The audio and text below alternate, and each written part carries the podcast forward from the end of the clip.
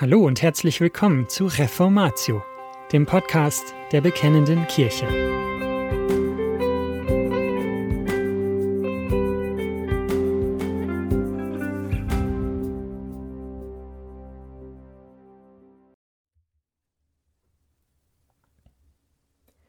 Begleitende Gemeinden Teil 6 der Serie Gemeinde und Gemeindegründung aus Bekennende Kirche Nummer 93 vom Juli 2023. Verfasst und gelesen von Jochen Klautke. Eine Gemeinde zu gründen ist ein herausforderndes Projekt. Es ist nicht nur mit viel Arbeit verbunden, sondern es ruft auch den Teufel auf den Plan, der nichts unversucht lassen wird, die Gründung von biblischen Gemeinden zu verhindern. Wo Gemeinde ist bzw. gegründet werden soll, da sind auch die Pforten der Hölle nicht weit. Matthäus 16, Vers 18. Jesus hat uns versprochen, dass er souverän seine Gemeinde bauen wird, aber er hat uns gleichzeitig den Auftrag gegeben, diese Aufgabe verantwortlich nach biblischen Prinzipien und mit biblischer Weisheit anzugehen. Wie kommt es zu einer Gemeindegründung? Manchmal beschließt eine bestehende Gemeinde, dass sie eine Gruppe von Mitgliedern in der Gegend aussendet, um eine neue Gemeinde zu gründen. Es kommt zu einer freundschaftlichen Spaltung. Manchmal ist es auch so, dass ein Gemeindegründer von einer Gemeinde oder einem Gemeindeverband in eine weiter entfernt liegende Gegend ausgesandt wird. Sein erstes Ziel ist es, vor Ort einige Mitstreiter zu finden, zunächst in der Form eines Hauskreises, mit denen er dann das Kernteam der Gemeindegründung bildet. Die dritte Möglichkeit ist, dass sich ein Hauskreis bildet, ohne dass zunächst eine Ortsgemeinde dahinter steht. Oft hat sich so eine Gruppe aus theologischen Gründen von einer bestehenden Gemeinde getrennt, weil die Ursprungsgemeinde biblische Prinzipien aufgegeben hat. In den ersten beiden Fällen gibt es bereits eine Muttergemeinde, die die Betreuung übernimmt. Im dritten Fall zunächst nicht. Deswegen ist es gerade für Hauskreise, die unabhängig von einer Muttergemeinde entstanden sind, nötig, dass sie sich schnell nach Begleitung umschauen. Fast unmöglich wird nämlich das Vorhaben, wenn man Gemeindegründung ohne Unterstützung anderer angeht. Die pastoralen, theologischen und strukturellen Herausforderungen sind einfach zu groß, um eine Gemeindegründung im luftleeren Raum zu beginnen. Von daher ist es unverzichtbar, dass eine etablierte Gemeinde die Rolle der Muttergemeinde übernimmt, um die Gemeindegründung in vielfältiger Weise zu unterstützen. Außerdem braucht eine Gemeindegründung auf Dauer mindestens einen Gemeindegründer. Das ist jemand, der entweder Ältester bzw. Pastor ist oder zumindest die Eignung dazu mitbringt und dieses Amt anstrebt. Außerdem ist es empfehlenswert, dass diese Person zumindest für eine gewisse Wochenstundenzahl für ihre Aufgabe freigestellt ist. Sollte es nicht zumindest einen solchen Gemeindegründer geben, ist von einer Gemeindegründung abzuraten. Natürlich ist es sogar besser, wenn es gleich mehrere Männer gibt, die gemäß den oben genannten Kriterien als Gemeindegründer tätig sind. Beispielsweise indem einer Teilzeit oder sogar Vollzeit tätig ist, während die anderen ihn ehrenamtlich unterstützen. Warum ist die Begleitung entscheidend? Eine Gemeindegründung ist mit vielen Herausforderungen verbunden, die im engeren Sinn mit Fragen des Gemeindebaus zu tun haben. Gerade wenn nicht von Anfang an eine Muttergemeinde hinter der Gemeindegründung steht, müssen folgende Fragen ziemlich bald beantwortet werden. Welches Bekenntnis bzw. welche Glaubensgrundlagen nehmen wir als Gemeinde? Welche Gemeindeordnung geben wir uns als Gemeinde? Wie gehen wir mit pastoralen und seelsorgerlichen Herausforderungen um? Wem gegenüber ist der Gemeindegründer rechenschaftspflichtig? Wie stellt man sicher, dass es in der Gemeindegründung keinen Machtmissbrauch gibt, gerade wenn es anfangs nur einen Gemeindegründer gibt? Welchen Ältesten sind die Mitglieder gegenüber verantwortlich? Auch hier vor allem dann, wenn es nur einen Gemeindegründer gibt. Mit wem hat der Gemeindegründer geistliche und persönliche Gemeinschaft, um sich regelmäßig über die Herausforderungen des Dienstes auszutauschen? Wie regelt man notwendige Dinge praktisch, zum Beispiel das Reinigen der Gemeinderäume? Viele Gemeinden, die sich ohne Muttergemeinde, das heißt auch ohne festes Bekenntnis und ohne eine bewährte Gemeindeordnung gründen, bekommen Probleme. So entsteht Streit. Alle wissen zwar, wogegen sie sind, zum Beispiel die Missstände in der alten Gemeinde, aber sie sind sich uneinig, wofür sie sind.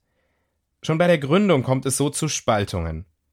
Von daher sollte jede Gemeindegründung, die nicht von einer anderen Gemeinde ausgeht, spätestens nach einigen Monaten Treffen als Hauskreis die Frage stellen, wie eine konkrete Begleitung aussehen kann.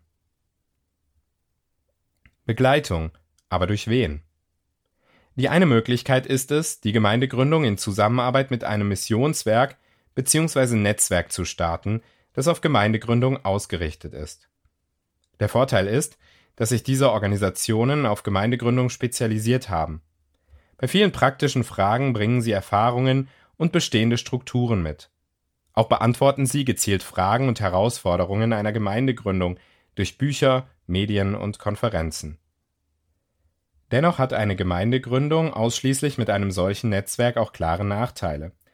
Denn auch wenn einige solcher Organisationen eine gewisse reformatorische Prägung haben, sind die meisten doch überkonfessionell ausgerichtet.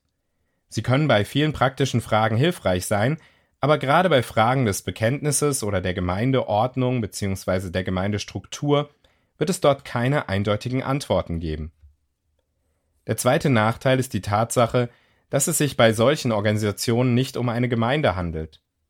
Es ist zwar nicht falsch, christliche Organisationen neben der Gemeinde zu gründen, die in verschiedenen Formen der Gemeinde dienen, zum Beispiel christliche Schulen, Verlage, theologische Seminare. Aber die Gemeinde ist die Grundfeste und der Pfeiler der Wahrheit. 1. Timotheus 3, Vers 15. Sie hat die Aufgabe zur Verkündigung, zu Mission und Evangelisation und zur Gründung neuer Gemeinden. Deswegen sollte gerade Gemeindegründung immer von einer konkreten Gemeinde oder einem Gemeindeverband begleitet werden. Diese Gemeinde bzw. diese Gemeinden sollten die Rolle der Muttergemeinde übernehmen und die entstehende Gemeinde theologisch und praktisch anleiten und unterstützen. Solange, bis die Tochter erwachsen ist und auf eigenen Beinen steht. Natürlich ist die Weisheit von solchen Organisationen hilfreich, die sich konkret mit Gemeindegründung beschäftigen. Von daher schließt das Vorhandensein einer Muttergemeinde nicht die Zusammenarbeit mit Missionswerken bzw. Netzwerken aus. Dennoch muss man sich die Frage stellen, inwieweit das eigene Bekenntnis und das Gemeindeverständnis mit dem Verständnis der Organisation zusammenpasst. Bevor es darum geht, welche Aufgaben eine Muttergemeinde übernehmen soll, wollen wir uns die Frage stellen nach der biblischen Lehre über das Verhältnis unterschiedlicher Ortsgemeinden untereinander.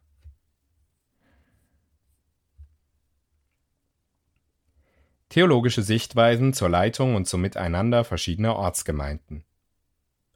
Wie soll eine Gemeinde biblisch geleitet werden? Und in welcher Beziehung stehen verschiedene Ortsgemeinden zueinander?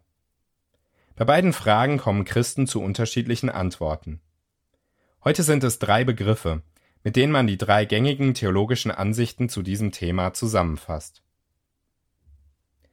Das episkopale Verständnis betont die Einheit der sichtbaren Kirche als Gemeinschaft vieler Ortsgemeinden. Die einzelne Ortsgemeinde steht dabei weniger im Fokus. An der Spitze einer Ortsgemeinde steht ein Mann, der die höchste Autorität in der Gemeinde hat, häufig Priester genannt. Daneben gibt es oft auch weitere Älteste, die dem einen Leiter aber untergeordnet sind. Über den Gemeinden stehen weitere Verantwortungsträger, die über eine gewisse Zahl von Gemeinden gesetzt sind. Mehrere dieser überregionalen Leiter, häufig Bischof genannt, haben dann wiederum einen noch übergeordneten Verantwortlichen, häufig Erzbischof genannt. Dieses Verständnis ist in seiner ausgeprägtesten Form in der römisch-katholischen Kirche und in den orthodoxen Kirchen zu finden. In der Reformationszeit wiesen viele Theologen darauf hin, dass dieses System nicht in der Bibel zu finden sei, sondern sich erst in der Zeit nach Abschluss des neutestamentlichen Kanons herausgebildet habe. Sie vertraten von daher das presbyteriale Verständnis von Gemeindeleitung. Dabei sind die einzelnen Ortsgemeinden eigenständig und werden von einer Gruppe gleichberechtigter Ältester bzw. Pastoren geleitet, die der Gemeindeversammlung regelmäßig Rechenschaft ablegen und sie bei wichtigen Fragen mitentscheiden lassen.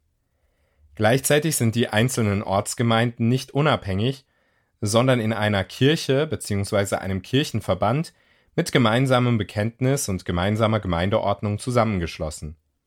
Es gibt regelmäßige überregionale Treffen der Ältesten aus den Ortsgemeinden, sogenannte Synoden. Deren Entscheidungen sind für alle Gemeinden verbindlich, ohne dass es jedoch Verantwortungsträger gibt, die von ihrem Amt her über andere Ortsgemeinden gestellt sind. Die meisten reformierten Kirchen funktionieren nach diesem Modell. Einige Zeit später gingen andere Theologen noch weiter mit ihrer Kritik am episkopalen System und betonten die Unabhängigkeit jeder Ortsgemeinde. Dies bezeichnet man als das kongregationalistische Modell. Die Leitung der Ortsgemeinde liegt bei der Gemeindeversammlung und bei den von ihr berufenen Ältesten. Deutlich mehr Entscheidungen als in den anderen beiden Modellen werden nicht allein von der Gemeindeleitung, sondern von der gesamten Gemeindeversammlung übernommen. Überregionale Treffen von Ortsgemeinden sind möglich, haben aber keine Autorität über andere Ortsgemeinden. Vor allem Baptisten und weitere klassische Freikirchen haben diese Struktur. Welches Modell ist biblisch? Die drei genannten Begriffe sind hilfreich, um Gemeindestrukturen grob einzuordnen. Dennoch gibt es innerhalb der drei Modelle viele Variationen und auch Mischformen zwischen den Modellen. So besteht die Struktur der anglikanischen Kirche und vieler lutherischer Kirchen aus episkopalen und presbyterialen Elementen. Auf der anderen Seite gibt es viele Freikirchen, die auf der Ebene der Ortsgemeinde eher presbyterial funktionieren, während sie übergemeindlich die Unabhängigkeit der Ortsgemeinde hochhalten, also kongregationalistisch funktionieren. Die Herausforderung bei der Beantwortung dieser Frage ist, dass wir im Neuen Testament keinen Abschnitt finden, der uns systematisch vermittelt, wie genau die Struktur einer Ortsgemeinde und das Miteinander von Ortsgemeinden funktioniert. Wir müssen es vielmehr aus den Berichten der Apostelgeschichte und den Anweisungen in den Briefen, vor allem den Pastoralbriefen, rückschließen. Auf dieser Grundlage halte ich eine Form der Gemeindestruktur, die sich im Rahmen des presbyterialen Modells bewegt, für die biblische. Es betont einerseits die Tatsache, dass jede Ortsgemeinde für sich bereits Leib Christi ist. Zum Vergleich Römer 12, die Verse 3 bis 5 und 1. Korinther 12, die Verse 12 und 13. Andererseits strebt es danach, durch einen festen Kirchen- bzw. Gemeindeverband der Tatsache Rechnung zu tragen, dass auch die weltweite sichtbare Kirche eine ist. Siehe Epheser 5, Vers 25, Kolosser 1, Vers 18 und dass auch ganze Gemeindeleitungen irren können. Es gibt in jeder Ortsgemeinde mindestens zwei Älteste, um die gegenseitige Unterstützung, Ergänzung und Korrektur zu ermöglichen. Die Leitung der Gemeinde liegt eindeutig bei den Ältesten als Hirten der Gemeinde. Hebräer 13, Vers 17, 1. Petrus 5, Vers 2. Dennoch wird die Gemeinde aufgrund des allgemeinen Priestertums in wichtige Entscheidungen mit einbezogen zum Beispiel bei der Bestätigung der Ältesten des Pastors, beim Kauf einer Immobilie und so weiter. Apostelgeschichte 15, Vers 22. Die gleiche Funktion hat die überregionale Synode. Steht eine Gemeinde vor Herausforderungen, haben die anderen Gemeinden das Recht und die Pflicht, die Gemeinde, je nach Situation, zu stärken, zu ermutigen, zu ermahnen oder zu korrigieren. Siehe Apostelgeschichte 15, die Verse 1 bis 35. Gleichzeitig gibt es seit dem Ende der Apostel keine Amtsträger mehr, die anderen oder mehreren Ortsgemeinden übergeordnet sind. Übertragen auf das Thema Gemeindegründung bedeutet das, dass das Ziel der Gemeindegründung eine eigenständige Ortsgemeinde mit mehreren Ältesten ist, die jedoch auch nach ihrer Eigenständigkeit mit ihrer Muttergemeinde und weiteren Gemeinden verbindlich verbunden bleibt. Das hat den Vorteil, dass sich nicht nur Gemeindegründungen, sondern auch etablierte Gemeinden gegenseitig begleiten. Selbst wenn man jedoch ein anderes Gemeindeleitungsmodell als das presbyteriale für das biblische hält, ist die Begleitung durch eine Muttergemeinde unverzichtbar. Anders formuliert, die Frage der Gemeindeleitungsstruktur hat wenig bis gar keinen Einfluss auf die Frage nach der Anbindung einer Gemeindegründung an eine bestehende Gemeinde. Ich weiß von mehreren biblischen Gemeinden in Deutschland, die bei einer Gemeindegründung sehr ähnlich vorgehen bzw. vorgegangen sind, wie es in diesem Artikel dargestellt wird. Sie gehen diesen Weg, obwohl sie stärker die Unabhängigkeit der Ortsgemeinde sehen als es im presbyterialen Modell der Fall ist. Die Frage nach dem biblischen Modell sollte sich jede Gemeinde stellen, gerade wenn man überlegt, wie verbindlich Mutter und Tochter nach der erfolgten Eigenständigkeit der Tochter miteinander verbunden bleiben. Bis dahin ist aber, unabhängig vom vertretenen Modell, die enge Begleitung durch eine Muttergemeinde unbedingt nötig. Was bedeutet Begleitung konkret? Erstens. Der Gemeindegründer ist bzw. wird Ältester bzw. Pastor in der Muttergemeinde und wird von dort für seine Arbeit ausgesandt. Er bleibt aber Teil der Ältestenschaft der Muttergemeinde, so dass er auch regelmäßig an den dortigen Ältestensitzungen teilnimmt. Ist die Gemeindegründung weiter von der Muttergemeinde entfernt, kann er digital teilnehmen.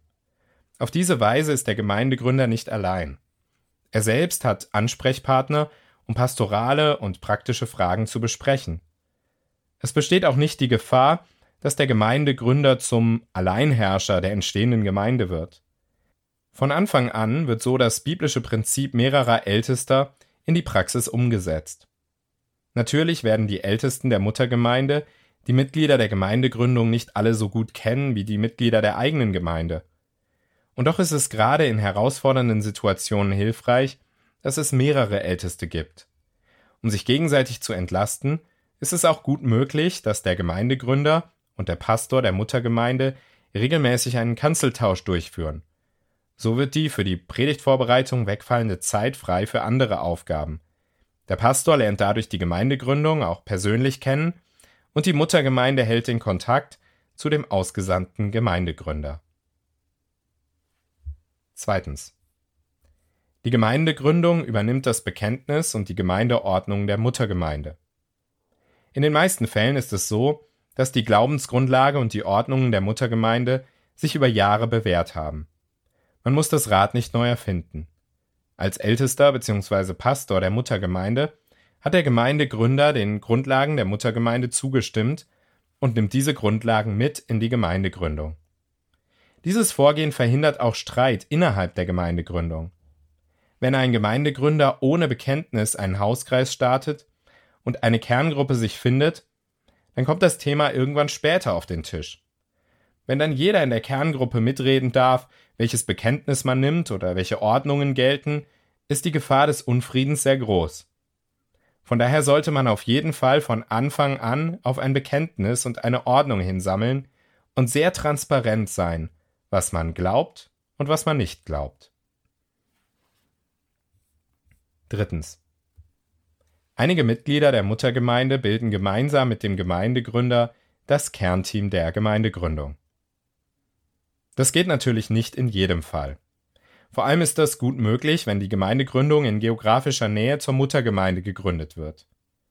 Aber selbst wenn die Entfernung größer ist, sollte man zumindest fragen, ob sich neben dem Gemeindegründer vielleicht auch andere gestandene Mitglieder einen Umzug vorstellen können, um die Gemeindegründung zu unterstützen. Reife Mitglieder der Muttergemeinde haben den Vorteil, dass sie die theologischen Grundlagen und Ordnungen bereits kennen und sich im Dienst bewährt haben. Gerade Gemeindegründungen ziehen anfangs auch viele Leute an, die viel seelsorgerliche Begleitung brauchen. Da ist es wichtig, dass die Last auf mehrere Schultern verteilt werden kann. Viertens. Die Mitglieder der Gemeindegründung sind zunächst Mitglieder der Muttergemeinde. Das gilt so lange, bis die Gemeindegründer auf eigenen Beinen steht und eine eigenständige Gemeinde ist. Auf diese Weise ist sichergestellt, dass die Mitglieder nicht nur einem Ältesten, sondern mehreren Ältesten zugeordnet sind. Auch sind die Mitglieder auf diese Weise Teil einer ordentlichen Gemeinde. Der Pastor und die Ältesten der Muttergemeinde unterstützen den Gemeindegründer bei den Mitgliedschaftskursen bzw. Mitgliedschaftsgesprächen. Fünftens. Die Gemeindegründung kann auf zahlreiche Ressourcen der Muttergemeinde zurückgreifen. Zunächst kann die Gemeindegründung den Förderverein der Muttergemeinde mitnutzen und so von Anfang an beispielsweise Mietverträge abschließen, ohne direkt einen eigenen Verein gründen zu müssen. Die Mitglieder der Gemeindegründung können an Familien- oder Jugendfreizeiten teilnehmen, die von der Muttergemeinde organisiert werden. Es kann auch die bereits vorhandene Website der Muttergemeinde strukturell übernommen und für die Gemeindegründung angepasst werden. Andere Formen der Zusammenarbeit kommen in Frage, wenn die Gemeindegründung in geografischer Nähe zur Muttergemeinde liegt. In diesem Fall könnte die Jugendarbeit zunächst weiter bei der Muttergemeinde liegen, bis genügend Kinder bzw. Jugendlichen da sind, um selbst eigene Gruppen zu bilden. Sechstens. Die Muttergemeinde unterstützt die Gemeindegründung finanziell. Geld sollte nicht das zentrale Thema bei einer Gemeindegründung sein. Klar ist aber auch, ohne finanzielle Unterstützung ist eine Gemeindegründung nicht möglich. Die beiden größten Posten sind das Gehalt des Gemeindegründers und die Miete für Gottesdiensträume. Von daher verpflichtet sich eine Muttergemeinde, die Gemeindegründung auch finanziell zu unterstützen. Im deutschsprachigen Raum werden die wenigsten Gemeinden es leisten können, diese Kosten von Anfang an alleine zu übernehmen. Von daher ist es gerade hier ratsam, weitere Gemeinden, idealerweise aus demselben Gemeindeverband, mit ins Boot zu holen. Wann kann man die Gemeinde in die Eigenständigkeit entlassen? Das Ziel jeder Gemeindegründung ist es, irgendwann auf eigenen Beinen zu stehen. Dazu müssen aber einige Bedingungen erfüllt werden. Zum einen sollte es in der Gemeindegründung neben dem Gemeindegründer mindestens einen weiteren Ältesten geben, besser sogar zwei, sodass die Gemeinde von mehreren Ältesten geleitet wird. Zum Zweiten sollte die Gemeinde eine gewisse finanzielle Eigenständigkeit mitbringen. Das bedeutet nicht, dass sie sämtliche Ausgaben für den Pastor und die Räume selbst aufbringen muss. Dennoch sollte zumindest ein ordentlicher Teil ihres Budgets von den eigenen Mitgliedern kommen. Das führt zur dritten Voraussetzung. Die Gemeindegründung sollte etwa zwischen 15 und 20 erwachsene Mitglieder haben, die die Gemeinde durch ihre Mitarbeit und ihre finanzielle Unterstützung mittragen. Eigenständigkeit bedeutet natürlich nicht, dass die Tochtergemeinde danach völlig ohne Rat und Begleitung bleibt. Gerade im presbyterialen System ist der Vorteil, wie oben dargestellt, dass Mutter und Tochter nach der Unabhängigkeit weiter verbunden bleiben und sich regelmäßig treffen. Aber auch dann, wenn es keine übergeordnete Struktur gibt, sollte die Muttergemeinde weiter als Beraterin zur Verfügung stehen. In diesem Fall könnte man beispielsweise regelmäßige Treffen der Ältesten beider Gemeinden organisieren. Jeder Christ ist selbst für sein Leben vor Gott verantwortlich. Dennoch hat Gott jeden Christen in eine Gemeinschaft mit anderen Christen, zur gegenseitigen Ermutigung und Ermahnung gestellt. Ähnlich ist es mit der Gemeinde. Jede Ortsgemeinde ist für sich Leib Christi. Und doch hat Gott auch sie in eine Gemeinschaft mit weiteren Gemeinden gestellt. Das sollten wir nutzen. Nicht nur, aber gerade beim Gründen neuer Gemeinden. Und das war's schon wieder mit dieser Folge von Reformatio. Wenn Sie selbst eine Frage an uns haben, laden wir Sie herzlich dazu ein, uns diese zu schicken. Besuchen Sie uns unter www.bekennende-kirche.de/fragen und nutzen Sie das dortige Formular.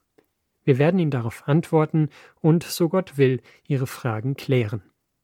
Außerdem können Sie auf der Seite der Bekennenden Kirche wie gewohnt die Beiträge aus der BK lesen, die Zeitschrift abonnieren und unsere Arbeit mit einer Spende unterstützen. Alle Links finden Sie auch in der Beschreibung dieser Folge des Podcasts. Wir bedanken uns fürs Zuhören, wünschen Ihnen Gottes Segen und sagen Tschüss. Bis zum nächsten Mal.